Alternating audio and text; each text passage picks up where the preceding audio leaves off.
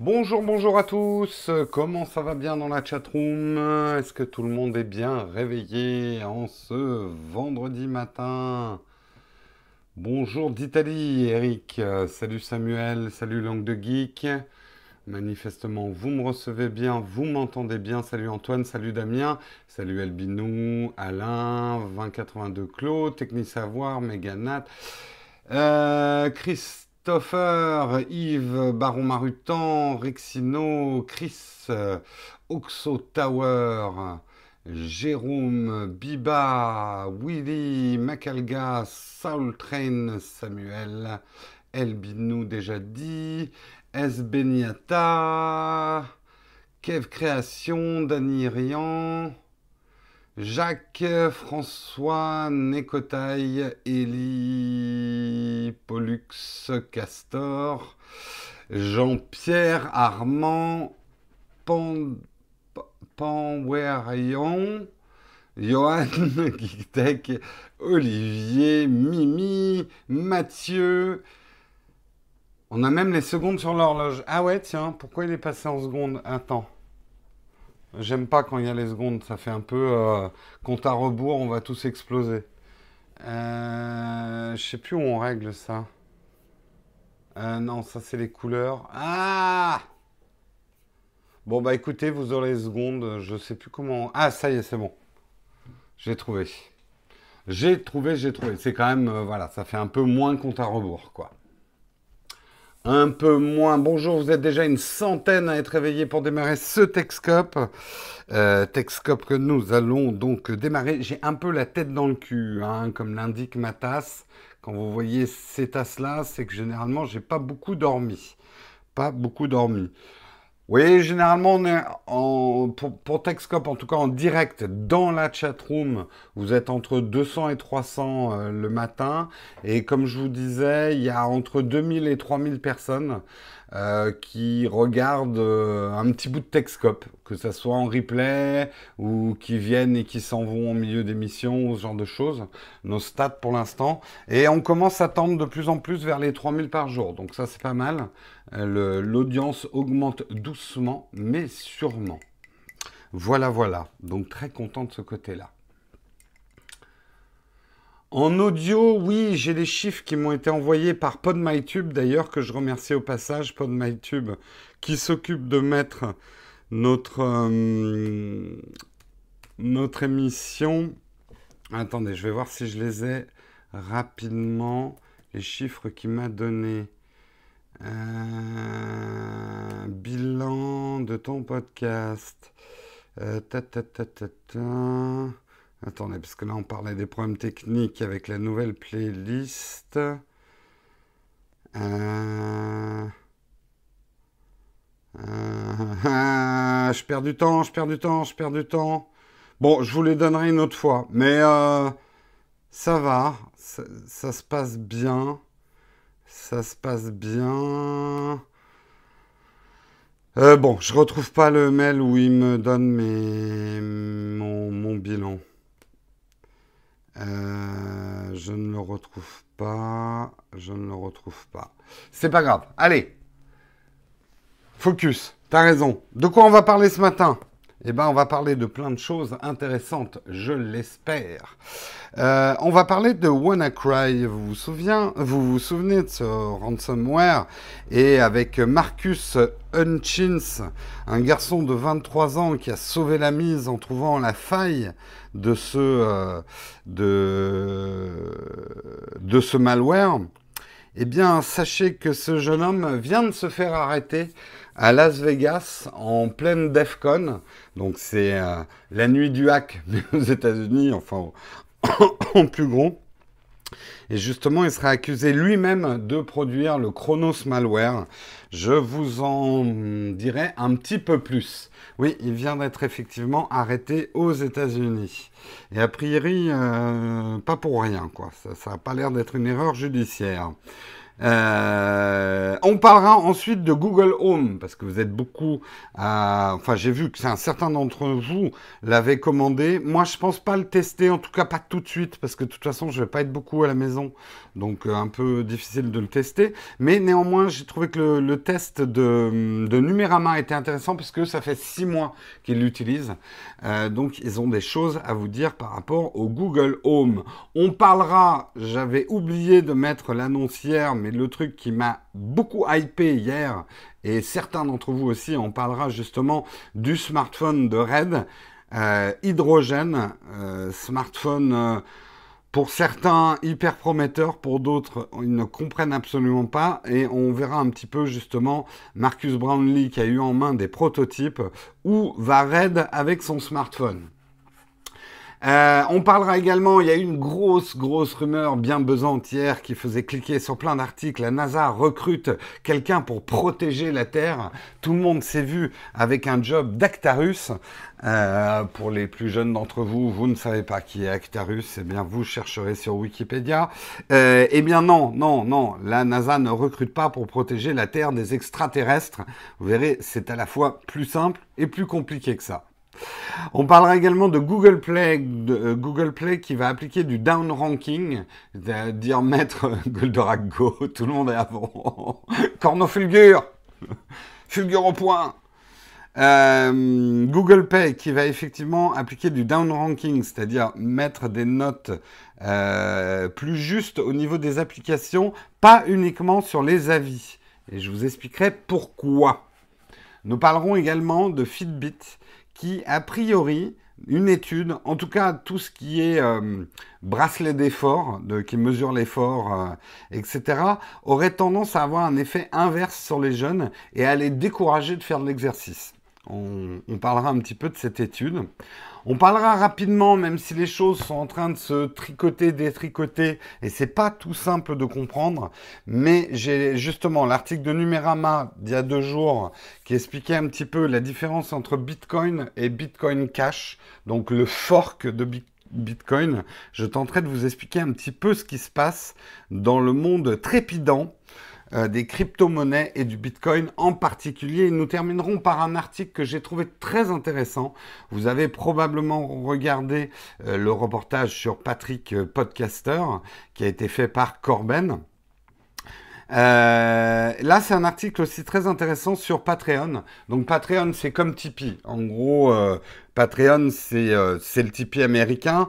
C'est eux qui ont commencé. justement, un article assez intéressant de The Verge sur euh, Patreon aujourd'hui. Quelle est la place à la fois économique, culturelle euh, de Patreon. Et ça nous permettra, nous, de parler un petit peu de Tipeee et de ce que vous faites, vous, vous les contributeurs. Hein, c'est à vous dont je m'adresse. Ceux qui aident, par exemple, Nowtech à survivre et à, essayer de, faire ce qu'on fait, quoi. Voilà. Merci de mettre d'ailleurs le lien. Samuel, il rate pas une occasion de vous mettre le lien Tipeee. Il est bien, Samuel. voilà. Voilà pour le programme du jour. Je vais essayer d'être dans les temps parce que j'ai une journée extrêmement chargée. Donc il faudra que je parte rapidement après le Texcope. Vous aussi, vous avez peut-être une journée chargée en ce vendredi, juste avant le week-end.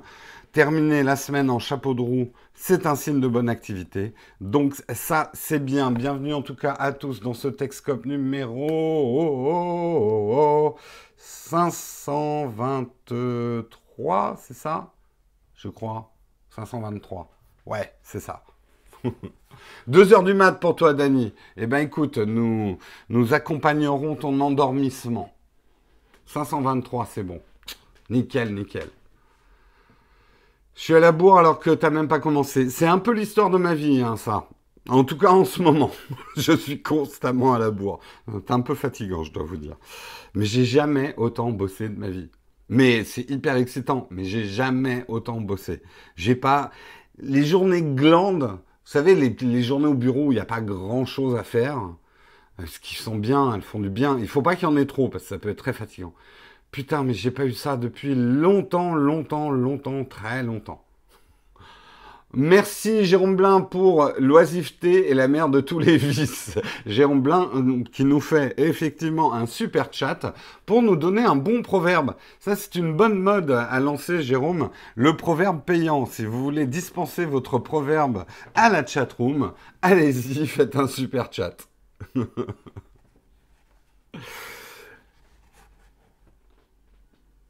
Ah, il y a, je ne sais pas si c'est Marion ou Samuel ou quelqu'un qui contrôle le, le chat Nowtech Live, mais un grand merci à toi, Jérôme, pour ton super chat. Allez, on commence, on va parler effectivement de ce qui se passe autour de WannaCry. Euh, WannaCry, souvenez-vous, hein, c'était ce malware qui a touché assez durement l'ensemble du réseau. Euh, il y a quoi? Il y a un mois à peu près? Un mois et demi? Deux mois? Je ne sais plus. Euh, des hôpitaux avaient dû, euh, avaient dû fermer temporairement. Il y avait des histoires avec des entreprises. Le truc était particulièrement vicieux. Mm.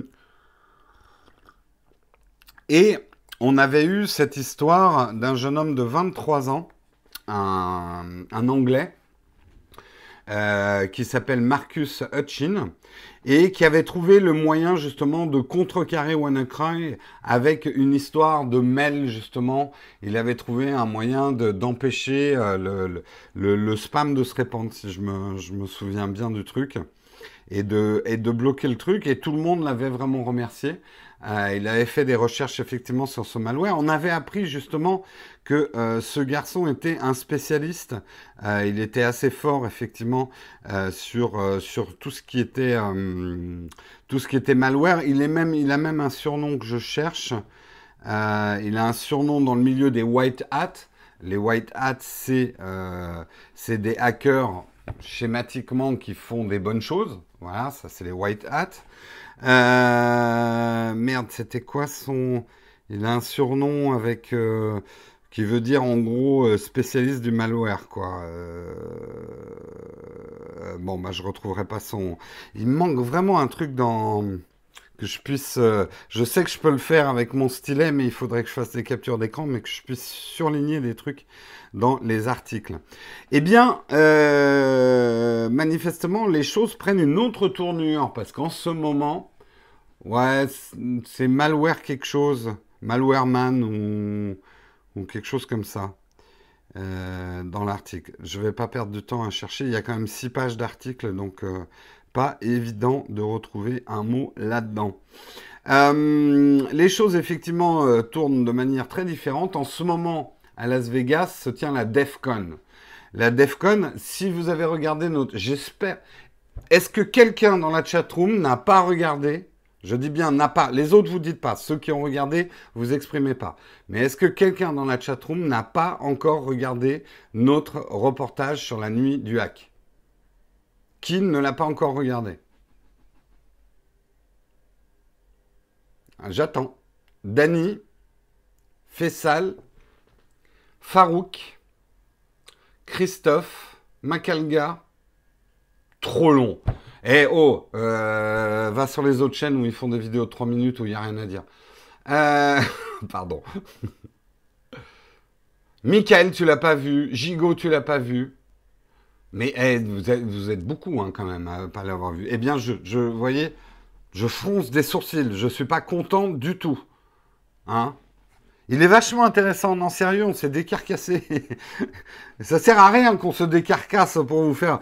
Ah, franchement, je, voilà, il faut que je fasse des tests de smartphone pour que vous regardiez. Dès qu'on essaye de faire quelque chose autre qu'un test de smartphone, vous regardez pas. C'est fou, hein. Pénalité de 1 euro en super chat pour tous ceux qui n'ont pas regardé. Bref, si vous aviez regardé notre reportage sur la nuit du hack, vous voyez un petit peu euh, ces réunions justement de hackers. Et la DEFCON, c'est la plus grande réunion. Elle a lieu à Las Vegas tous les ans. D'ailleurs, une bonne partie des, des, de, de l'équipe qui organise la nuit du hack, ils vont aussi traditionnellement en pèlerinage euh, à la DEFCON. Eh bien, ce qui s'est passé à la DEFCON hier, c'est que... Euh, merde, euh, Marcus Hutchins s'est fait arrêter. Euh, s'est fait arrêter et on l'accuse effectivement euh, d'avoir créé, d'héberger un malware lui-même, un malware assez grave qui s'appelle Chronos, de Chronos Malware. qui, s'en prend au compte bancaire. et qui permet effectivement de, kidnapper en fait des, mots de passe bancaires et de, en fait de l'utiliser en fait pour, pour voler de l'argent aux gens. Donc euh, euh, c'est effectivement euh, assez grave comme accusation. alors, pour l'instant, laisser la police faire son travail et le FBI notamment. tout le monde est présumé innocent avant d'avoir été reconnu coupable. Là, il a juste été arrêté. Donc on va voir comment se déroule l'affaire. Beaucoup disent que c'est extrêmement surprenant parce qu'il était quand même connu pour être euh, plutôt euh, quelqu'un qui justement luttait contre les malwares et, en avait fait sa spécialité. De là en créer un lui-même, ça s'est déjà vu. Euh, la tentation est toujours grande. quand on trouve des failles qui permettent de se faire de l'argent facilement, ça peut être tentant. Disons que ça ne serait pas la première fois que ça qu'on voit quelqu'un qui lutte contre un crime qui finalement se, laisse attirer par un crime euh, lui-même. Est-ce que quelqu'un n'a pas voulu lui faire porter le, chapeau, une sorte de vengeance? On peut tout imaginer, hein, on peut tout imaginer. Peut-être que euh, c'est pas lui, c'est quelqu'un avec un masque en caoutchouc. Non, mais euh, on n'en sait rien. Mais c'est vrai que ça va être intéressant et dommageable parce que effectivement, on le sent bien, et, c'était une des choses qu'on vous disait dans la nuit du hack. Le mot hacking commence vraiment à redorer son blason.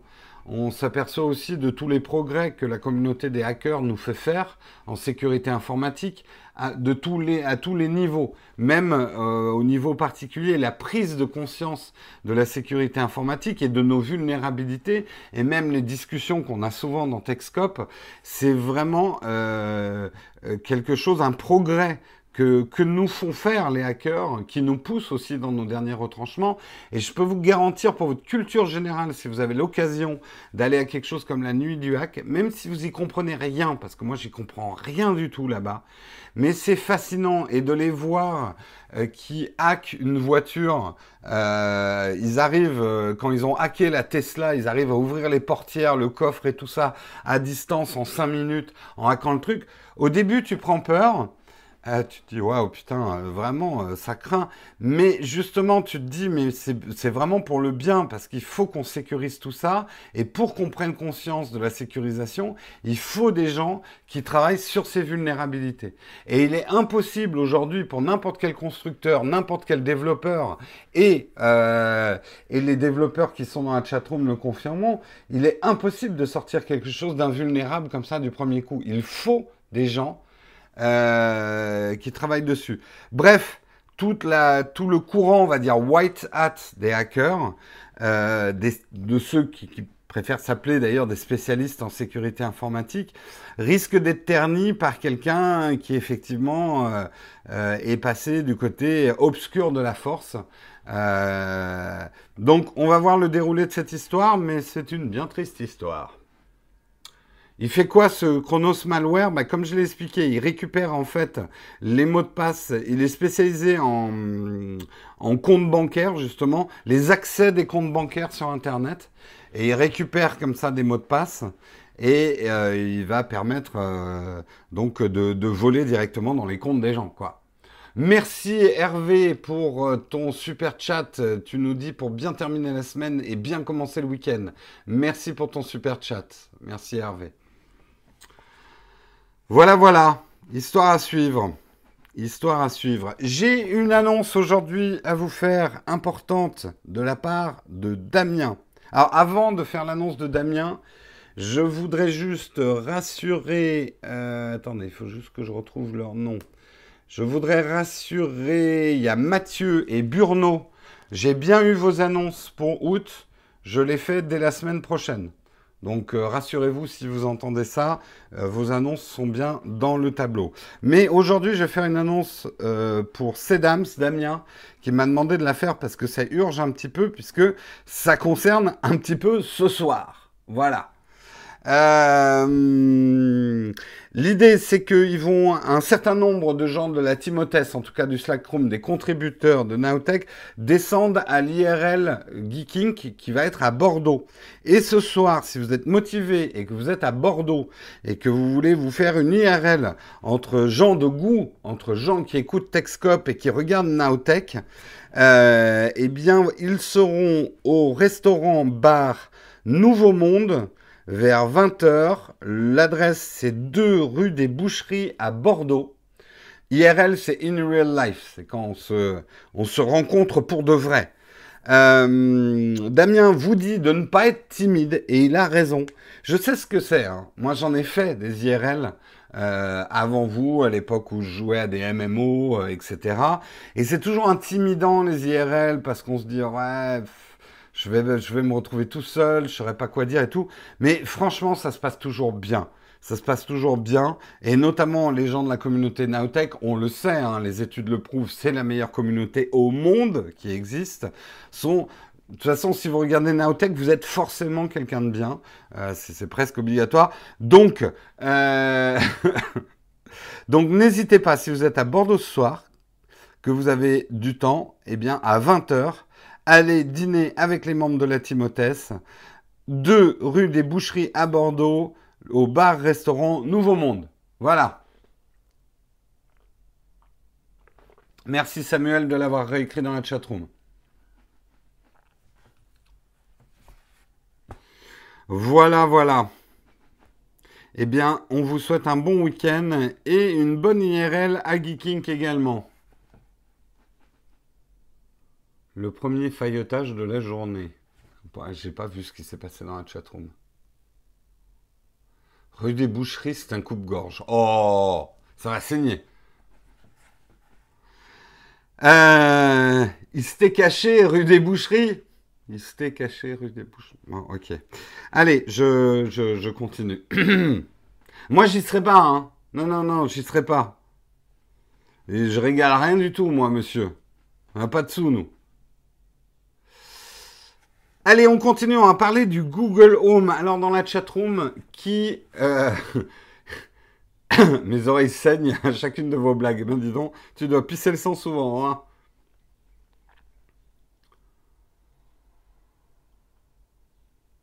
Si t'as des sous, on les voit arriver. Bah écoutez, il y a 10 euros. Hein. Euh, je sais pas si vous irez très loin en boisson et en, et en viande pour 10 euros. Allez, qui a acheté le, qui a, commandé son Google Home dans la chatroom? Je suis curieux.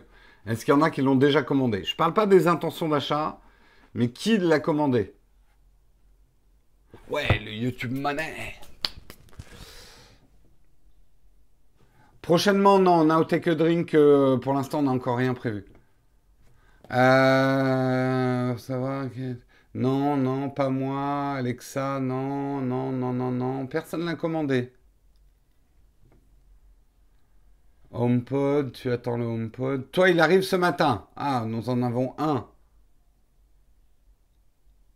J'ai songé, non, jamais. Merci Arnaud pour euh, ton, ton super chat. J'ai envie de dire type à chaque fois, mais... Euh.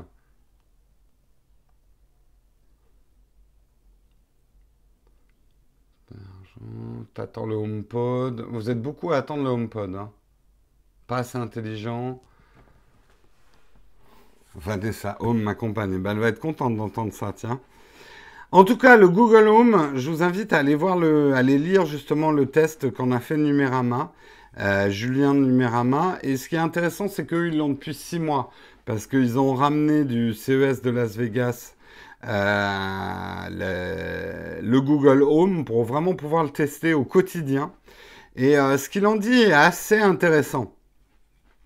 Euh, il parle notamment de cette notion de sécurité, parce qu'effectivement, on psychote tous un peu, à tort ou à raison. Je pense qu'on a des raisons aussi d'être vigilant, mais sur le fait de mettre un truc Google chez soi qui écoute un petit peu tout le temps ce qui se passe. Il explique assez bien techniquement que c'est pas vrai, c'est pas comme ça que ça se passe. En fait, le Google Home va écouter pour savoir si vous donnez la fameuse phrase que je ne prononcerai pas pour le déclencher. Mais cette écoute, elle est passive dans le sens où quand il est en écoute passive, il n'envoie aucune information à Google. Il est juste là pour savoir si vous prononcez la combinaison des deux mots qui vont le déclencher. en fait, c'est un interrupteur, cette écoute constante. Ce n'est pas une écoute avec transmission d'informations euh, ailleurs. Je, ne vais pas le dire, les deux mots pour le dire, parce que sinon je vais le déclencher sur tous ceux qui ont un Android. Euh, mais c'est la même chose que sur Android. Vous voulez que je dise, hein? Ah, il y a des vicieux hein, dans la chatroom. Hein. Hmm. La chose est, et il faut en être conscient, que le danger vient pas tant de Google, euh, qui espionnerait vos faits et gestes, mais plutôt des hackers qui éventuellement pourraient détourner euh, cette écoute passive pour en faire une écoute active et prendre le contrôle effectivement du Google Home. Donc, il faut être vigilant quand même avec ce type de produit, mais après, le deal, il est le même, exactement le même que si vous avez un téléphone Android ou que vous utilisez Gmail ou que vous utilisez n'importe quel service Google. Vous leur donner un peu de votre vie privée en échange de services. C'est le même deal. Ça ne veut pas dire que c'est un bon deal. Ça ne veut pas dire que vous signez pas avec le diable. Mais pour moi, quelqu'un qui utilise Google Home signe exactement le même contrat avec Google que quelqu'un qui utilise Android. Je suis désolé de vous le dire, je vous choque peut-être, euh, mais euh, à partir du moment où vous utilisez un téléphone Android, vous avez un contrat tacite où vous donnez des informations à Google en échange de leurs services gratuitement. C'est exactement la même chose. Donc, je trouve qu'il résume assez bien ça dans son test. Et ensuite, dans son test au quotidien, il explique bien là où Google Home marche et ne marche pas. Déjà, il y a une chose très importante à comprendre pour ceux qui voudraient acheter un Google Home en France. C'est qu'il marche beaucoup moins bien en français qu'en anglais. C'est un peu le même problème qu'avec Siri.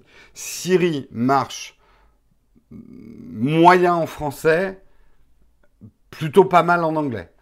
Eh ben là, c'est exactement la même chose. Si vous le mettez en anglais et que vous lui parlez en anglais, les fonctionnalités sont quand même bien plus euh, avancées. Euh, les add-ons sont bien plus avancés et euh, et, ce genre de choses. Et il dit justement au quotidien que finalement, on l'utilise surtout comme une télécommande vocale pour la domotique. Un petit peu comme on utiliserait Siri. regardez, moi, ce que je fais par exemple avec Siri, c'est baisse la lumière de 50%. Ah, hop, ma lumière a baissé de 50%. Monte la lumière à 100%.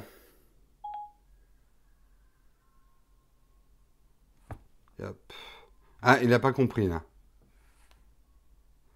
Augmente la lumière à 100%. Voilà, là il a compris. Waouh Mais, alors vous voyez, là je suis trop brûlé et j'ai un programme avec mes, euh, mes You qui normalement est l'éclairage de Texcope. Et c'est là où il y a une limite à Siri c'est que cette euh, recette d'éclairage, je lui ai donné le nom Texcope. Et regardez ce qui se passe quand je dis à Siri Texcope, où normalement il devrait me mettre le programme lumière Texcope. Texcope. Voilà ce que j'ai trouvé. Il me donne l'adresse du Rex Club, où de temps en temps il m'ouvre Skype mais jamais il a réussi à lancer mon programme lumière Texcope. Par contre, si je donne des formules préétablies, genre... Attendez. Bonjour. C'est parti pour l'ambiance bonjour. Là, il m'a mis ma lumière du réveil au matin. Euh, si je lui dis euh, bonne nuit. Hop là, il a baissé toutes mes lumières pour juste mettre les veilleuses pour la nuit. Mais pour mettre, par exemple, mon programme Texcope, il n'arrive pas à comprendre mon franglais. Euh, et c'est un peu les limites qu'a aussi, même s'il dit dans son test, là je viens de remettre, mais manuellement, euh, le, programme Texcope des Lumières. Euh, il dit Google Home est un peu plus doué à comprendre ce qu'on dit en français. Mais c'est quand même pas son fort. Donc, après, moi, je sais qu'il faudrait que je donne des noms plus faciles à prononcer, à comprendre à Siri pour mes programmes Lumière, pour mes recettes Lumière. Euh, mais ça me fait chier. Ça me fait chier. C'est à Siri à s'adapter à moi et pas, euh, et pas le. pas, pas le. Oui, il faudrait que je dise matinal. C'est pas une mauvaise idée matinale. Je, je ferai peut-être ça. J'essaierai. Euh, donc il dit finalement Google Home en français, euh, l'interface est un tout petit peu laborieuse aussi à utiliser parce qu'il faut apprendre euh, les mots qu'il va comprendre. Ce qu'il a beaucoup moins quand il, fait du Google Home en anglais. Euh, donc voilà, voilà en tout cas les, limites du système. Il dit après que le côté recherché, comme il montre dans la pub, je ne sais pas si vous avez vu la pub Google Home, mais euh, des gens sont en pleine conversation et se retournent vers euh, leur Google Home pour lui poser une question sans interrompre la conversation. Ça, il dit, on le fait pas trop. Pour plusieurs raisons, c'est que d'abord, une fois sur deux, effectivement, il comprend pas ce qu'on dit. Et euh, l'autre truc, c'est qu'on a un peu honte quand il y a des gens. Pour l'instant, il y a une barrière sociale et je pense qu'elle est encore plus forte en France. On a l'air un peu con-con et en fait le Google Home, on va plutôt l'utiliser quand on est seul, euh, plutôt qu'en société. Euh, donc voilà, en tout cas, ses premières conclusions. Euh, il dit que c'est un truc intéressant, mais une fois passé l'excitation de la première semaine, où on va faire tout un tas de choses, au final, c'est un peu un gros interrupteur de domotique. Disons que tout seul, moi je commence à prendre l'habitude, euh, je commence à prendre l'habitude de donner quelques commandes vocales à Siri dans ma journée. Il y a des choses, voilà, que je dicte à ma montre. J'ai pris l'habitude. Euh, effectivement, les programmes lumière, mais même, et tu vois là, là, vous voyez le petit truc blanc là qui est un peu au-dessus de mon épaule. En fait, c'est une télécommande euh, Philips pour mes lumières. Quand il y a du monde, je vais plutôt utiliser ça pour régler mes lumières, en fait ou, euh, euh, mon, smartphone si je l'ai dans la main. Quoi.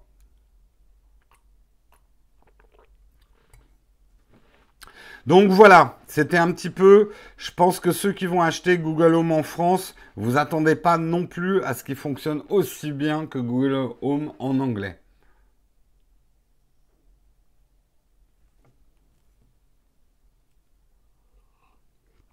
Je suis un timide, ouais, assez. Euh, je, paradoxalement, j'aime pas beaucoup. Ouais, je suis un peu timide. C'est quoi les ampoules les moins chères? Ben, celles qui marchent pas. Elles sont pas chères du tout.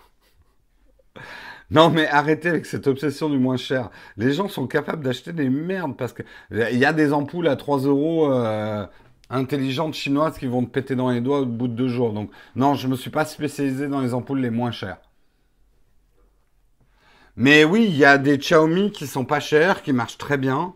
Euh, mais euh, ouais, fiez-vous à des reviews. Moi, je sais que ben voilà, le, le, fait est, c'est que j'ai euh, pris mon premier kit chez Philips Hue parce qu'il était en promo. Donc pour l'instant, voilà, je prends des Philips Hue. Oui, elles sont chères, mais je trouve qu'elles tiennent bien. C'est c'est pas mal du tout hein, quand même le système Philips Hue.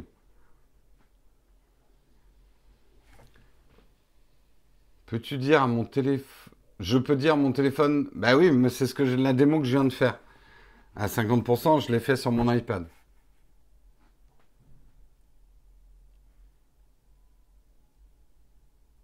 Les Xiaomi sont pas compatibles. Ouais, moi le truc c'est que vous voyez, euh, bon après on arrête de parler de ça, mais euh, attendez, yep, faut que je vous montre ça. Euh, voilà, moi toutes mes recettes, en fait je contrôle tout avec Google Home. Euh, là en haut, j'ai mes différentes recettes. Pour l'instant, j'en ai pas beaucoup hein, parce que je suis en train de travailler dessus. Mais euh, je pilote ma domotique avec euh, effectivement Home, le Home Kit de, hum, de Apple. Donc il me faut des ampoules qui sont compatibles Home Kit. Ah bah ouais, une fois que tu as signé, tu sais, c'est comme les objectifs en photo. Hein, une fois que tu as signé... Autre chose que pour l'instant, non, j'ai que de la lumière en domotique. C'est tout ce que j'ai pour l'instant en domotique. On s'éloigne du sujet. Tu as tout à fait raison. Revenons à nos moutons. Et parlons de Red. Red, pour ceux qui ne connaissent pas, c'est une marque qui fait et qui a révolutionné, on peut le dire, euh, les caméras de cinéma. Euh, beaucoup de cinéastes utilisent aujourd'hui les caméras Red. Et euh, ils ont annoncé qu'ils allaient faire un smartphone. Alors, ça a pris un petit peu tout le monde de court. Pourquoi un fabricant de caméras allait lancer un smartphone? Alors, il est en précommande, il est ultra cher, hein. il commence à 1200 euros. Mais ce qu'ils ont annoncé paraissait un peu science-fictionnesque, avec euh, un écran holographique, bien évidemment toute une partie caméra avec des standards qualité RED, et surtout un truc complètement modulable pour transformer son smartphone en une, petite caméra de cinéma, en fait, avec une qualité cinéma. Jusqu'ici, on n'avait qu'un visuel qui n'était pas très clair, mais je vous invite à aller voir, je vais passer un extrait tant pis si on se prend un strike, je vais pas passer le son, mais euh, quelqu'un que j'aime beaucoup, un youtubeur que j'aime beaucoup, hein, Marcus Brownlee, euh, qui connaît bien les gens de chez Red, hein, il travaille lui avec une Red, euh, a pu mettre la main sur, je vais avancer un peu pour que vous le voyez avec, sur un proto, sur un proto de ce fameux smartphone prouvant que ça n'est pas juste un concept qui va pas se faire. Là, c'est le proto euh. Alors, il est effectivement... Euh, non, c'est Marcus Brownlee. Euh, je ne saurais pas te les plaies comme ça tout de suite, mais MKHB, vous cherchez dans, dans, YouTube. Oui, il parle de trois prototypes, mais je voulais pas compliquer. Voilà en gros à quoi il ressemblerait. Il est très moche. Ouais, Marcus Brownlee, voilà. Euh, il est très moche, en tout cas pour certains. Après, il est, il est dans le design. Si vous allez voir à quoi ressemblent les caméras RED, c'est un produit tout à fait RED. Et les caméras RED, elles sont, euh, c'est un peu, euh, un peu du, design de, de, de, de, voiture quittée, quoi. C'est un peu des gros trucs. Ce qu'il a montré qui était peut-être plus, en plus intéressant, c'est voilà le type de module effectivement sur lequel travaille Red. On voilà. En, effectivement, en ajoutant une optique assez énorme sur le dos du smartphone, là, on commence à comprendre où ils veulent aller dans le côté caméra qualité ciné. Euh, oui, oui, KK Tuning, tout à fait. Euh, sachant qu'on pourra rajouter des dos avec euh, probablement un gros capteur, euh, des, des surfaces d'enregistrement. Vraiment, l'idée, c'est sur la base d'un téléphone faire une caméra modulaire. Alors, vous allez avoir exactement la même réaction que moi. Premier truc que je me suis dit, je me suis dit, c'est une super bonne idée, Red, mais pourquoi finalement un téléphone? Pourquoi pas faire une caméra, un peu une caméra qui tiendrait dans la poche? Qui utiliserait un peu les technologies caméra des smartphones, mais pourquoi en faire un smartphone? En fait, ils n'ont pas tellement fait un smartphone pour que vous passiez des coups de fil avec, ou machin, mais c'est pour qu'on puisse partager le contenu créé très très facilement. Snapchat, Instagram. En gros, cette caméra, elle va être faite pour une niche de personnes. Mais cette niche est prête à débourser 1200 euros pour un truc qui serait trois crans au-dessus de ce que fait la concurrence en termes de caméra et, de vidéo. C'est-à-dire moi, moi, YouTuber, qui souvent vous poste des trucs sur les réseaux sociaux et euh, qui utilise beaucoup mon iPhone comme caméra, euh, et avec l'immense avantage qu'a un téléphone sur une caméra, euh, un smartphone sur une caméra, c'est de pouvoir partager instantanément mon contenu pour avoir la 4G. Donc c'est pour ça qu'ils font un smartphone. Ils font pas tellement un smartphone pour que vous l'utilisiez comme un smartphone, mais ils ont fait une caméra qui a, des fonctions 4G. En gros, c'est ça. Et qui tourne sous Android. Une rep pour Snapchat, ben, tu sais que Olivier, euh, Snapchat et Instagram Stories deviennent très très compétitifs euh, pour des gens influenceurs, mais c'est un vrai marché, c'est un boulot pour eux. Ça leur rapporte de l'argent. Ils sont payés par des marques pour faire des stories ou des Snapchat. Donc, de dépenser 1200 euros dans un outil de travail. Merci Pascal pour ton super chat. 0,4% du raid hydrogène. Merci. Donc, je crois que le jugement que vous pourriez avoir sur cette entreprise, sur euh, ce, projet, il faut pas vous dire euh, est-ce que je la prendrai ou pas. Je pense que la plupart d'entre vous, c'est pas un produit pour vous. C'est pas un produit pour faire des vidéos de vacances. C'est pas un produit pour avoir un bon smartphone.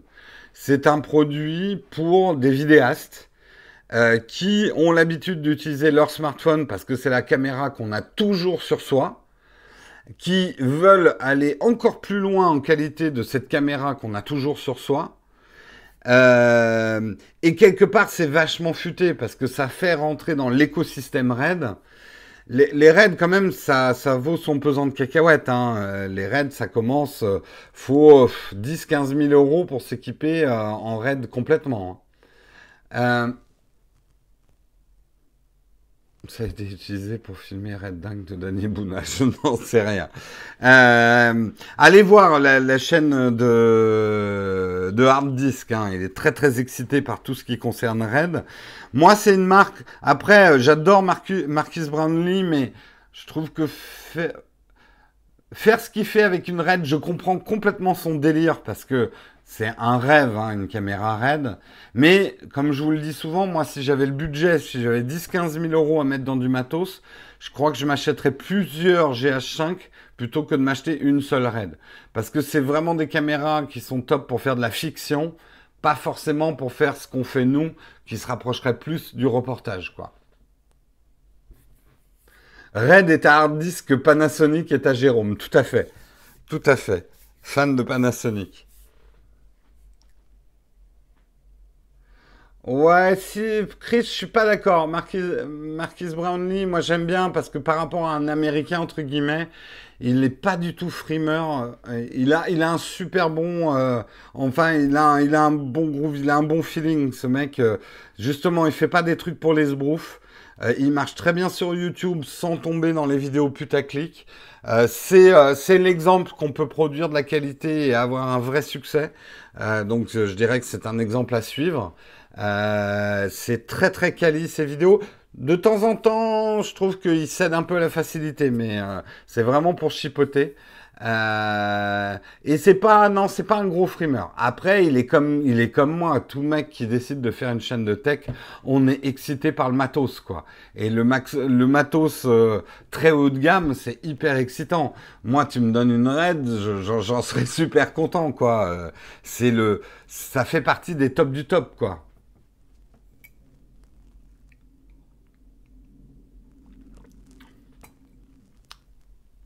Ouais, Unbox Therapy, il serait plus dans une tendance euh, putaclic, puta, euh, putaclic, quoi. Qu'est-ce qui s'est passé là? Désolé, j'ai eu un, un coup de vent dehors. Allez, voilà pour la raid. Comme je vous dis, c'est à mon avis pas une caméra pour vous, c'est plutôt une caméra pour moi. Il est 8h43 fais n'importe quoi, moi. Euh, est-ce que je vais la prendre en précommande? Non, parce que j'ai pas 1200 euros euh, pour, à, pour à payer une caméra qui arrivera probablement dans un an et demi. Euh, on verra quand elle sera dispo, mais j'ai des investissements plus prioritaires en prod à faire. Mais c'est pas pour vous rabaisser. Non, j'achèterai pas par exemple des appareils photo Hazelblade, ça c'est clair. Oui, oui, je sais. Bah, hard disk, a intérêt à la prendre. C'est son, c'est son fer de lance. Moi, non. Je, en tout cas, je la prends pas en précommande. 100 000 euros. Non, je n'ai pas dit 100 000 euros. C'est 120 000 euros. Je sais pas de quoi vous parlez. Allez, on switch et puis euh, je vais débiter un petit peu les articles, sinon j'arriverai pas à finir. Vous avez tous vu la rumeur hier, beaucoup de, blogs s'en sont emparés pour faire des articles rigolos, que la NASA cherchait à recruter quelqu'un pour protéger la Terre des extraterrestres. Eh bien non, c'est pas ça. En fait, euh, la NASA cherche à recruter un agent de protection. Euh, c'est pas un agent de protection, c'est quelqu'un qui va s'occuper des risques liés aux microbes extraterrestres, euh, mais dans les deux sens, c'est-à-dire euh, pour éviter qu'on contamine les planètes en amenant euh, des bactéries et des microbes venant de la Terre, par exemple quand on va aller sur Mars, et du coup créer des choses dommageables dans les écosystèmes des planètes qu'on va visiter, et également pour les gens qui partiront en mission sur les planètes, qu'elles ne ramènent pas non plus des bactéries, des microbes ou des, trucs contaminants sur la Terre et on sait les conséquences que ça pourrait avoir. Donc c'est ça qu'ils cherchent, c'est pas un mec euh, Men in Black. Euh, regardez cette lumière qui va protéger euh, la Terre des extraterrestres. Mais c'est plutôt effectivement pour avoir un espèce de sas de décontamination extraterrestre dans le sens tout ce qui est bactéries, microbes qu'on peut exporter ou importer. Vous savez, c'est ce qu'on fait déjà entre les pays et les continents. Quand, si on vous interdit de prendre votre sandwich au brie sur l'avion euh, quand vous allez aux États-Unis, et oui, je le sais parce que ça m'est arrivé, euh, c'est pour pas que vous ameniez les bactéries qu'il y a dans le brie euh, aux États-Unis. on le sait, hein, les, les, bactéries ont plus tué d'Indiens en, Amérique du Sud quand les Espagnols sont arrivés parce que euh, ils sont, les Espagnols sont arrivés avec des bactéries euh, et les Amérindiens n'avaient pas euh, le, système immunitaire pour, pour se battre contre ces microbes. Quoi. Idem avec les Australiens, voilà, on, on, contamine très facilement les, les environnements.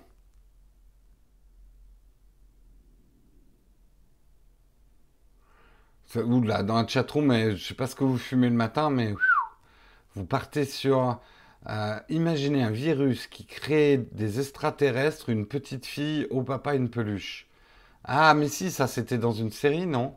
Il y avait une histoire. Euh... Ouais, je sais plus. Pour le bris, c'est pas la raison réelle. Ah, d'accord. Bon, moi, j'ai peur des bactéries qui vont dégeler avec le permafrost. On vit dans un monde dangereux. Heureusement, la NASA est là pour nous protéger. Sachez que vous ne pourrez pas postuler au poste parce qu'il est réservé aux ressortissants américains. Donc, pas de Frenchie pour protéger la planète. Google Play, vous l'utilisez tous au quotidien. Et euh, Google Play va renforcer le ranking des applications. Vous savez, c'est les petites étoiles. C'est hyper important pour les applications parce que euh, selon le ranking qu'a une application, vous allez lui faire plus ou moins confiance, juger si c'est une bonne ou pas. Quand vous cherchez une application, par exemple de calendrier, vous allez majoritairement télécharger celles qui ont le meilleur ranking. Le problème, c'est que le Google Play tel qu'il est fait aujourd'hui, c'est que même si vous avez une application qui est dysfonctionnelle, qui crée des problèmes qui pompe par exemple beaucoup de batterie, euh, même si elle va recevoir beaucoup d'avis négatifs, il suffit qui est un groupe de gens qui se mobilisent derrière une appli, vous voyez ce que je veux, des, des, fermes, de farms en Chine, pour mettre des avis euh, positifs, ça va contrebalancer et du coup se retrouve en haut de certaines listings des applications qui ne fonctionnent pas bien, qui vous pompent trop d'énergie sur votre smartphone, qui bug et qui plantent. Donc Google Play va introduire dans son algorithme euh, une valeur, une valeur qui va être liée effectivement au nombre de plantages de l'application, si elle fonctionne bien, le pourcentage de batterie qu'elle draine, bref, un, deuxième score qui va venir se mitiger avec euh, les avis des utilisateurs. Euh, on, sait hein, que les avis d'utilisateurs c'est très bien, mais ça peut être trompeur parce que il y a des sociétés entières qui existent pour faire de l'engineering d'avis d'utilisateurs et que c'est une donnée, et, chez Amazon, ils le savent, hein. d'ailleurs Amazon est en train de travailler aussi sur des trucs comme ça. Euh, les avis d'utilisateurs, c'est vachement bien, mais ça peut être trompeur. Donc c'est plutôt une bonne nouvelle pour euh, tous les utilisateurs Android. Euh, je, crois savoir déjà que sur l'Apple Store, il y a déjà une, une, une mitigation. Enfin, c'est déjà, il mitige déjà euh, avec d'autres informations, je crois, dans l'App Store. Il n'y a pas que les avis qui comptent pour le ranking, en fait. Tu aurais préféré deux scores séparés. Ce sera peut-être ça, hein, William, mais du coup, ça deviendra peut-être pas forcément lisible.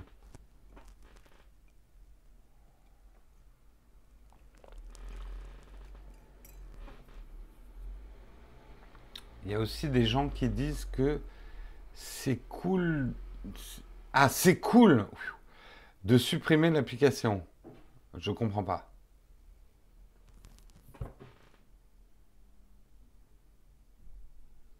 Non, c'est cool, c'est cool. You're cool, man. C'est pas c'est couleur. J'avais pas compris aussi. Ton, l'orthographe, je suis pas absolument pas un ayatollah de l'orthographe, mais faites juste gaffe avec votre orthographe parce que si vous utilisez des mots qui veulent dire autre chose, après on a du mal à vous comprendre. Mais arrêtez de faire les cours des. Hein, moi, je fais des fautes d'orthographe, donc euh, je ne, je ne. Surtout de grammaire, moi, en fait. Donc euh, je ne tire pas à boulet rouge contre ceux qui ont des problèmes avec l'orthographe. Mais faites gaffe, hein, il y a un niveau d'orthographe minimum pour qu'on puisse comprendre ce que vous dites quand vous utilisez d'autres mots à la place de, mots. Je le dis très gentiment, mais je le dis à, beaucoup de gens qui, m'écrivent des commentaires sur YouTube que je n'arrive pas à comprendre. C'est-à-dire que quand vous faites du phonétique, en fait, on ne comprend pas. Parce que les mots veulent dire des choses quand même assez précises. Euh, allez, j'enchaîne. Vous voyez, je rattrape mon temps perdu. Une étude sur les bracelets d'activité, Fitbit en particulier, tendrait à prouver que d'avoir un capteur d'activité découragerait les adolescents de faire du sport. Ces adolescents gros branlots, grosses moules qui restent dans le canapé à faire du FaceTime, euh, à faire du Snapchat toute la journée ou à jouer aux jeux vidéo, ils se bougeraient pas leur cul on va leur mettre des bracelets Fitbit. Comme ça, ils vont culpabiliser. Bah, c'est le contraire qui se passe. En leur mettant un tracker d'activité, on s'aperçoit dans l'étude que euh, sur un échantillon de 84 étudiants euh, qui étaient de 13 à 18 ans, je crois, euh, ils se sont aperçus qu'un bon pourcentage d'entre eux, je sais pas le chiffre exact, d'avoir finalement des résultats d'activité les décourageait dans le sens où ça les faisait déprimer et du coup les incitait encore moins à bouger. Et du coup, ils sont passés de statut de moule asthmatique à, moule complètement sclérosé dans le canapé et pétrifié. Euh, donc, euh, c'est une étude intéressante. Par contre, ce que montre l'étude, c'est que un adolescent va être beaucoup plus euh, stimulé par l'aspect compétitif qu'il peut y avoir avec les bracelets d'activité plus que le côté information et challenge personnel. C'est-à-dire que si l'info que lui donne son tracker d'activité c'est Ah, tu n'as pas accompli tes objectifs aujourd'hui, ça va le déprimer. Par contre, si le bracelet lui dit Hé, tes potes, ils ont fait, euh, ils ont dépensé 2000 calories de plus que toi, ou ils ont fait, eux, ils sont arrivés à faire leurs 15 000 pas aujourd'hui. Arriveras-tu à les battre? Euh, et ben là, ça le titille, hein, le jeune, l'adolescent. Et hop, il se lève et il va faire, pour, euh, voilà, côté un peu jeu vidéo ludique aussi, je pense, euh, des trucs. Donc, c'est des bons enseignements. Si effectivement l'information d'un tracker d'activité ne vous suffit pas, il faut peut-être regarder des solutions de gamification, comme on dit, euh, et surtout de, compétition. Moi, je sais que par exemple, moi, je suis assez sensible à l'aspect compétitif.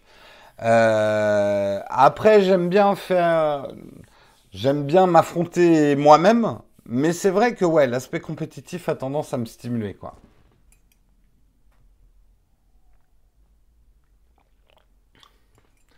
Ludification. Ouais, je préfère gamification, mais je comprends ce que tu veux dire. Mais je trouve que ludification, je sens que c'est un mot sur lequel je vais fourcher. Et en réunion, je vais dire, il faut penser à la lubrification des applications. Oh, pardon. D'où la brosse à dents colibri. Très bonne euh, opportunité, Philippe, pour faire de la pub, mais de la pub pour quelque chose d'utile. Allez tester la brosse à dents connectée colibri, qui effectivement, il y a des jeux pour inciter les enfants à se laver les dents. Alors j'en entends dans la chatroom qui disent dommage de devoir en arriver là. Moi, à mon époque, hein, on courait sans raison. Oui, oh, ouais. Mais bon, pourquoi pas? En même temps, il y avait plein de gens qui bougeaient pas. Hein, euh, aux époques. Ah, puis comparer les époques, ça marche jamais en fait.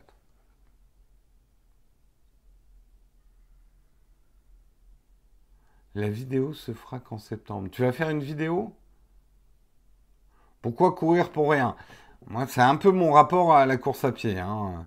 Tant qu'on me poursuit pas, et que, si tu me poursuis pas et que euh, t'as as des dents comme ça et que t'es un grand fauve, je cours pas, moi.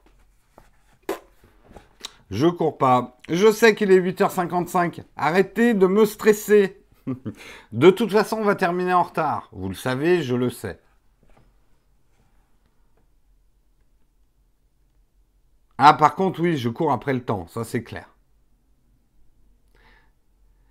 La vidéo test colibri, d'accord, super.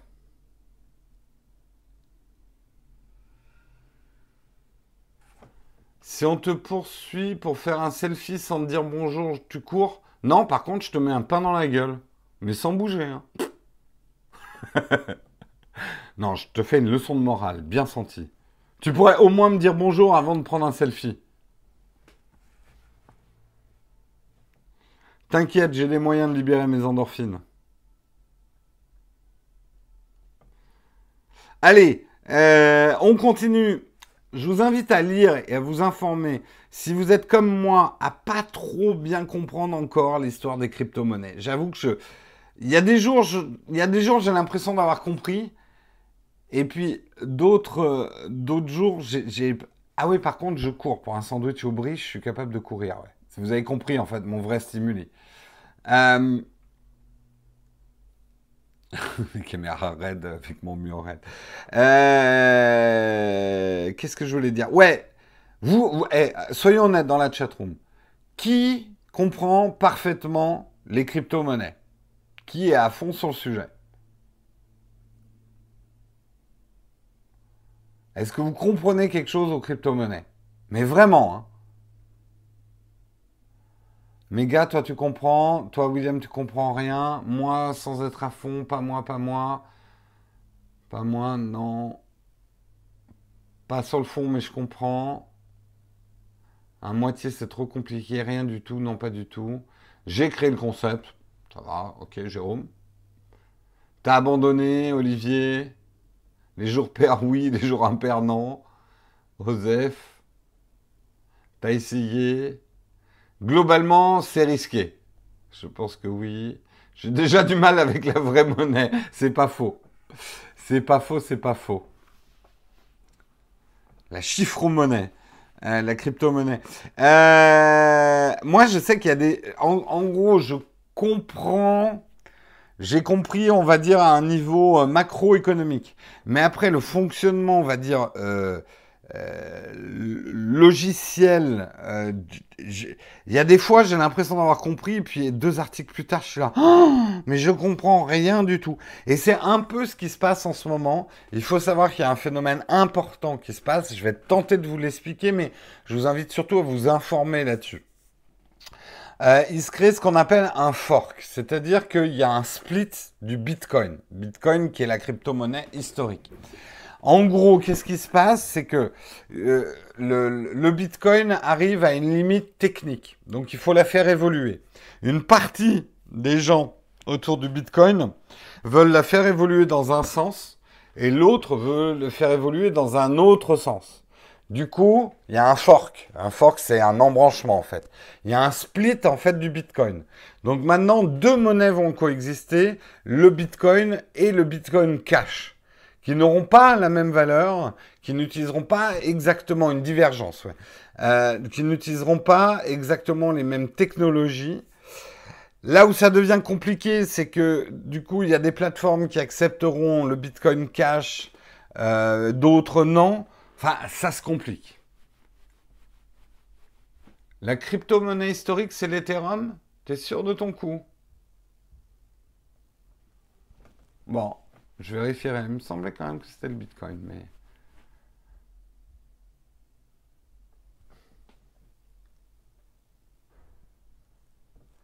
Voilà, moi, en gros, ce que je comprends de ce qui se passe en ce moment. Après, d'un point de vue strictement valeur, euh, c'est normal que le, monde de la, des crypto-monnaies soit un petit peu fébrile en ce moment, parce que là, on est dans de la création de richesse, création de valeur, de, de valeur unitaire. C'est des phénomènes économiques après.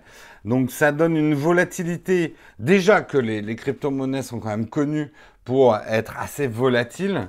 Volatile, ça peut être une bonne chose comme une très mauvaise chose. Hein. Volatile, ça veut dire il y a des grands pics, mais il y a aussi des grandes vallées hein, euh, sur quelque chose de volatile.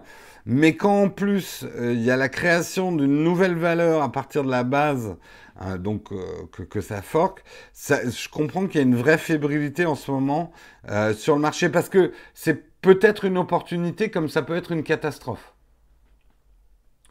Non, l'or n'est pas quelque chose de volatile. L'or est une valeur refuge, mais justement très peu volatile.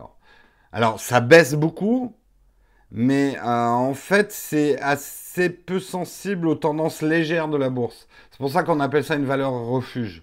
C'est là où tu mets ton argent quand justement tout est volatile.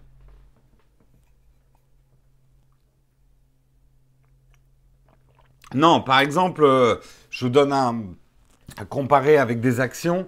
Acheter par exemple du Twitter aujourd'hui, euh, c'est à mon avis une, action euh, qui a toutes les chances d'être très volatile. Quoi. Si ça marche, en fait c'est un petit peu comme le tiercé. Si vous achetez des trucs qui ont moins de chances de gagner mais que vous gagnez, vous gagnez beaucoup. La bourse, ça marche un peu comme ça. Hein.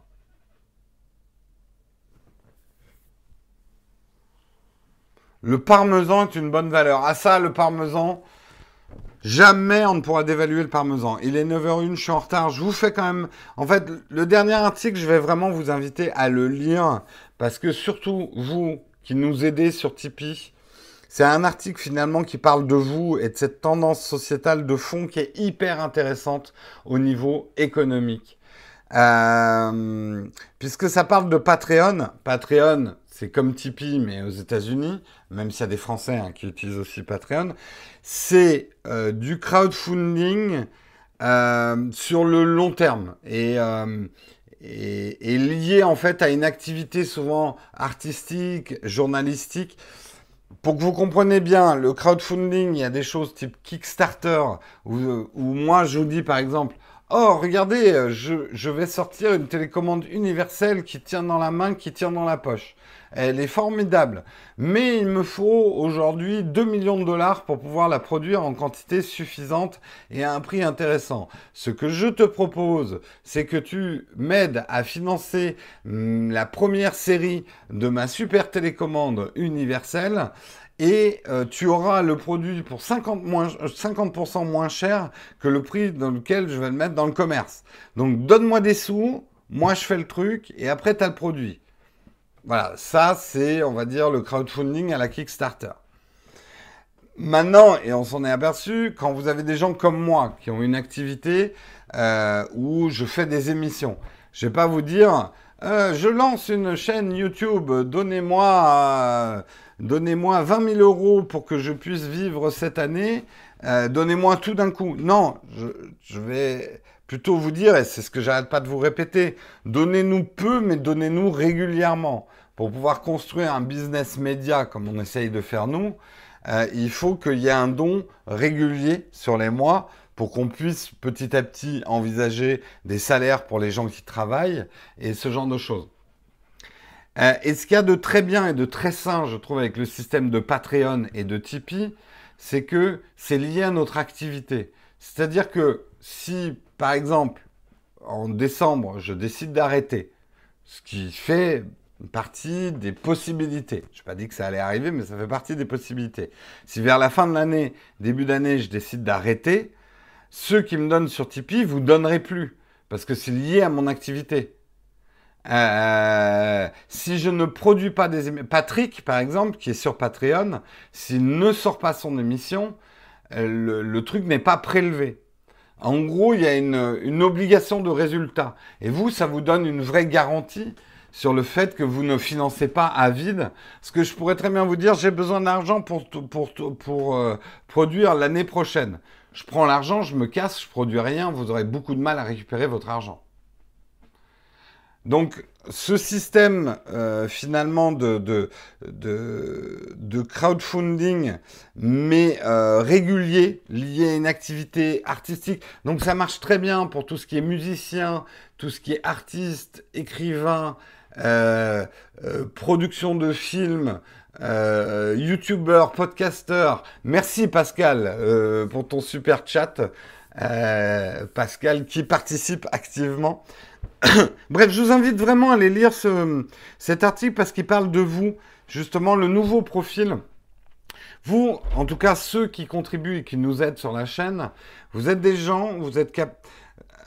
Moi, en tout cas, euh, dites-moi si je me trompe, mais moi qui donne aussi à d'autres euh, productions, j'ai pas l'impression de payer un abonnement quand euh, je soutiens certains podcasts ou que je donne de l'argent sur Patreon et tout ça. J'ai pas l'impression de payer un abonnement pour avoir le produit. C'est vraiment pour moi quelque chose d'actif. Je soutiens un projet parce que j'y crois et que je pense que ces mecs-là ou, ou ces filles-là ou cette production-là, elle est importante et qu'elle a besoin de moi pour continuer. Et que moi, j'ai besoin qu'elle continue pour ne pas avoir uniquement du contenu. Merci Jérôme pour ton super chat. Pour ne pas avoir que du contenu commercial publicitaire.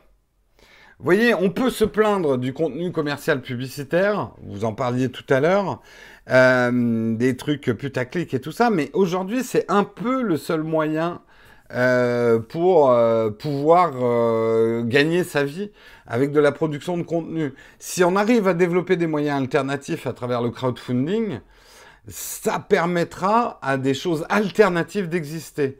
Et moi, c'est ce que je vous dis sur la chaîne Nowtech, c'est que on ne pourrait pas exister aujourd'hui sans les contributeurs.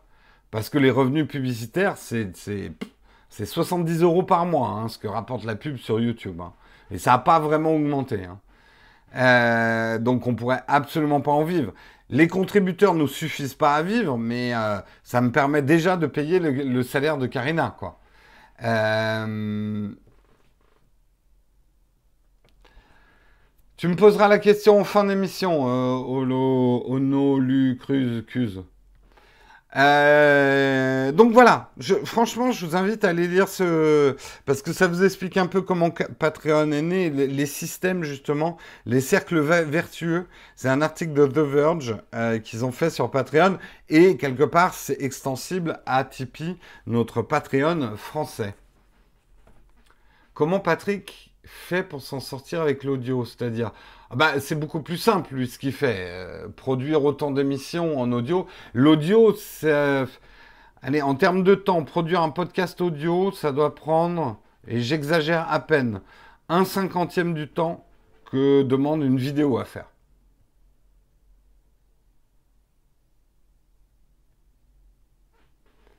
Donc, quelque part, là où Patrick a plus de chances de réussir que moi, c'est qu'il a un produit plus simple à fabriquer ça veut pas dire qu'il n'y a pas de boulot, il y a beaucoup de boulot de préparation, mais techniquement, son produit est simple à faire et pas trop chronophage à faire.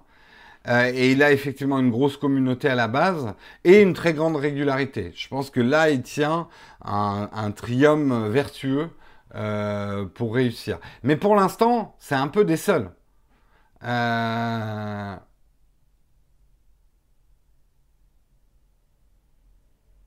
Si vous avez des salaires honnêtes avec les dons, qu'allez-vous faire du trop Ah bah moi c'est simple Diabel, j'ai pas un modèle euh, économique uniquement basé sur le crowdfunding parce qu'on s'en sortirait pas. Moi ce que je voudrais c'est que le crowdfunding assure les SMIC, c'est-à-dire la base de secours. Pour moi, la communauté, c'est mon rêve, c'est que ma communauté soit mon socle, mon socle de sécurité. Après, je rajouterai d'autres business. Et si on gagne effectivement assez d'argent, il sera en tout cas euh, investi. Euh, moi, vraiment, je vous dis que mon rêve, ça serait d'avoir 5-6 personnes pour faire vraiment la chaîne dont je rêve. Où il y aurait 3-4 vidéos par semaine avec des vrais reportages, avec une qualité de prod qui est celle d'aujourd'hui. Pour ça, il me faudrait 5-6 personnes. Donc, mon ambition, c'est de créer 5 à 6 emplois. Voilà. On en est très loin puisqu'on n'en a même pas créé, on en a créé un demi. Voilà. Euh, mais oui, si on gagne de l'argent, nous, moi, l'argent, il sera réinvesti pas du tout en matos, mais en humain. Euh, c'est le truc le plus important pour moi. Parce que je préfère avoir un caméraman que d'avoir une RAID. Euh, un caméraman avec un, un, G7 de Panasonic que d'avoir pas de caméraman et avoir une RAID.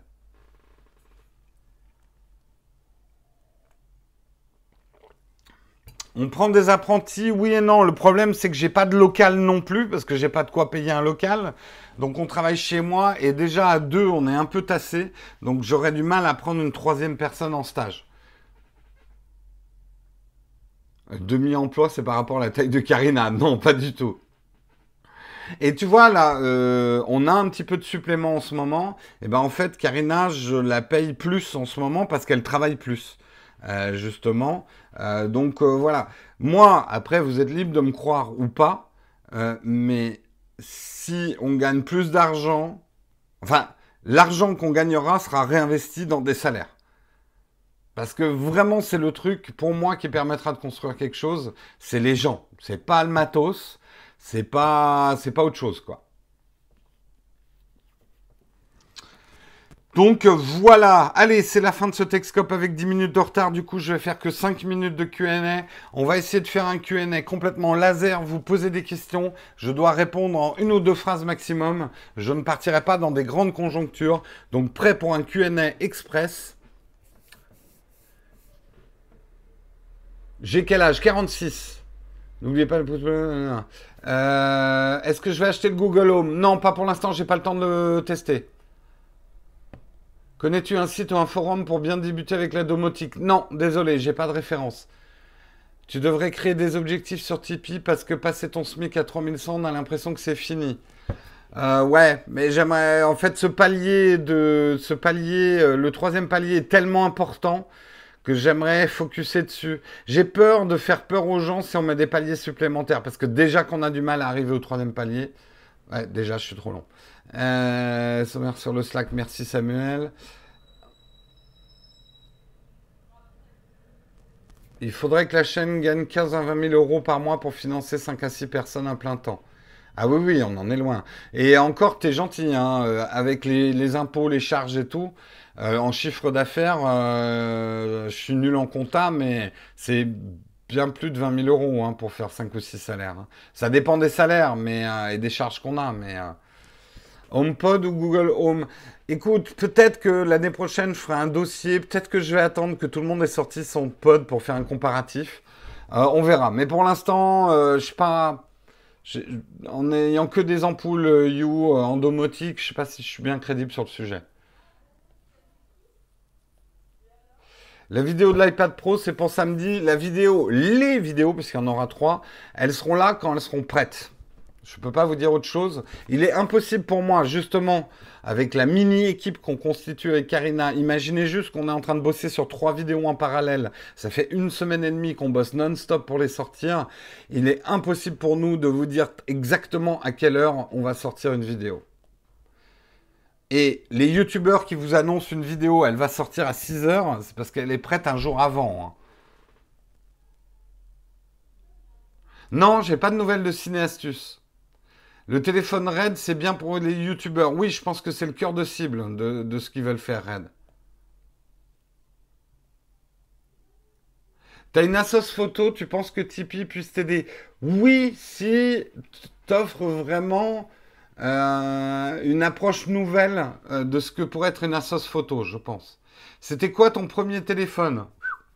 Euh, J'ai eu les Ola là. Non, non, un Bebop.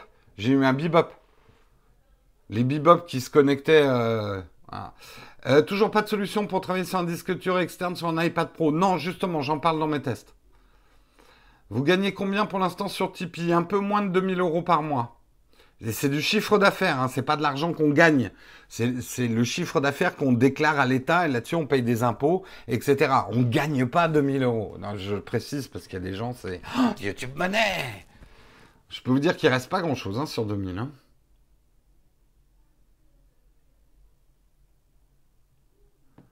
As-tu dans ton réseau des entreprises qui cherchent des devs web? Euh, non, pas dans mon réseau direct, mais euh, ça, se trouve, hein, il y a beaucoup de... Ça se cherche beaucoup, hein, les devs web. Euh, est-ce que je vais tester les fameuses banques en ligne style N26, Revolt et tout ça? Je suis déjà chez N26, le problème c'est que...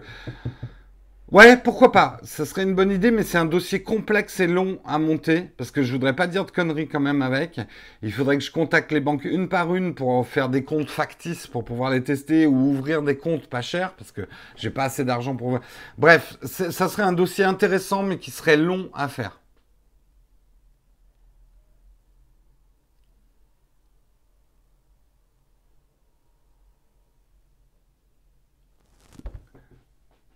Oui, mais on en a parlé hein, de la raid. Euh, euh, le, plus bas prix, c'est 1200 euros, ouais.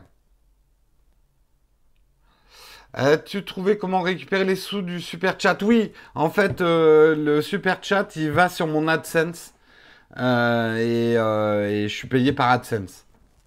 Donc c'est bon. Tiens, d'ailleurs, je voudrais remercier ceux du super chat d'aujourd'hui, ceux qui ont versé des super chats. Alors, merci Jérôme, merci Hervé, merci Arnaud, merci Pascal deux fois et merci Jérôme deux fois d'ailleurs aussi. Merci pour vos super chats du jour. J'avais pas vu ton dernier super chat, euh, Jérôme. Tu demandais Karim Debache qui lève 200 000. Ah, j'avais pas vu ça qui déjà Karim Devache me dit quelque chose.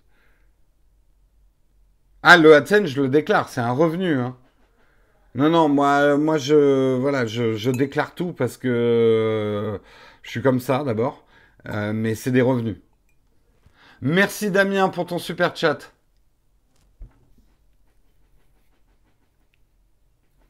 Ah, je déclare tout. Hein. Euh, pourcentage que YouTube prend sur le super chat, je sais pas bien. Merci Wolfie pour ton super chat. Je sais pas bien comprendre. Je crois pas qu'ils prennent énormément hein, sur les super chats. Je crois que c'est 10%. Mais je voudrais pas, euh, pas dire de bêtises, quoi.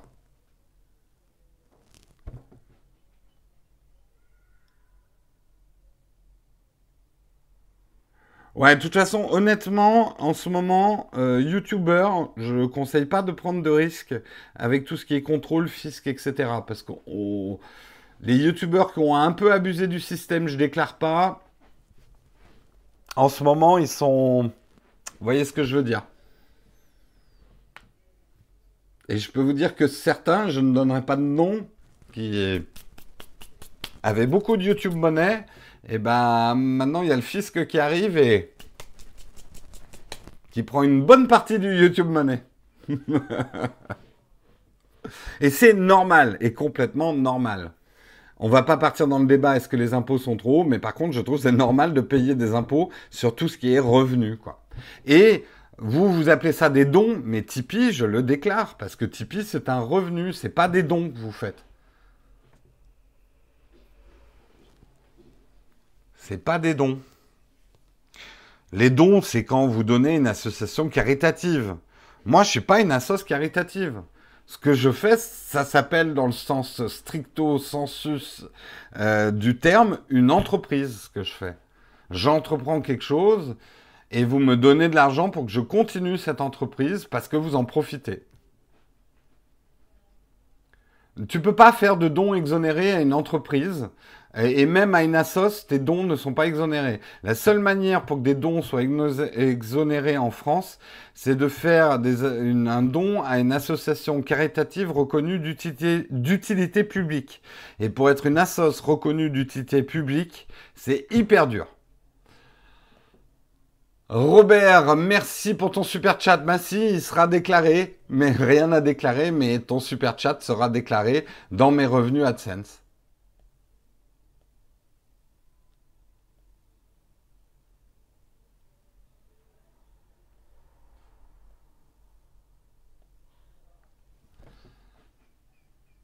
Une association à but lucratif. Écoute, j'ai regardé beaucoup de statuts. Euh, une des raisons pour lesquelles je n'aime pas le statut associatif, c'est pour deux raisons. Le problème, c'est qu'on achète quand même beaucoup de matériel. Et euh, tu peux pas faire passer ce matériel en amortissement et pas le récupérer si jamais un jour ton assos, tu la démantèles. Donc ça, ça peut être embêtant, euh, ce côté matériel autour des associations. Deuxièmement, je n'aime pas la philosophie d'être une association. J'ai plus le profil à monter une entreprise, c'est-à-dire que je ne veux pas juste gagner ce qu'il faut pour survivre, je veux être en croissance, je veux créer de l'emploi. Donc être une entreprise. Donc il y a presque un côté euh, un peu euh, philosophique. Je... Et s'il y a un truc que je déteste, et je le dis honnêtement, c'est des gens qui montent des assos et qui les font tourner comme des entreprises. Parce que pour moi, c'est une escroquerie. Une escroquerie.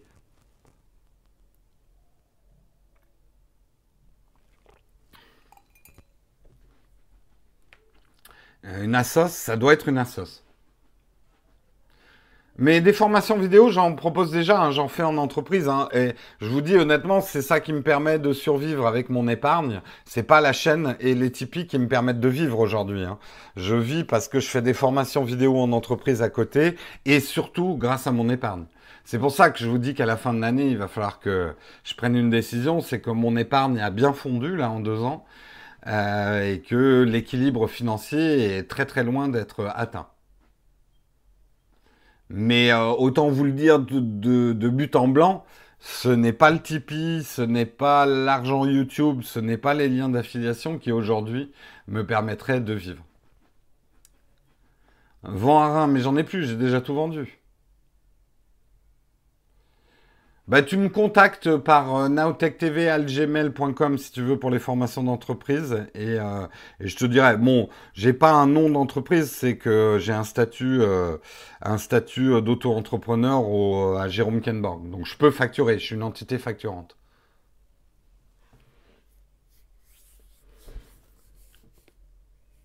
Allez je vais être à la bourre je vous fais des gros bisous et je vous souhaite un excellent week-end et on se dit à lundi.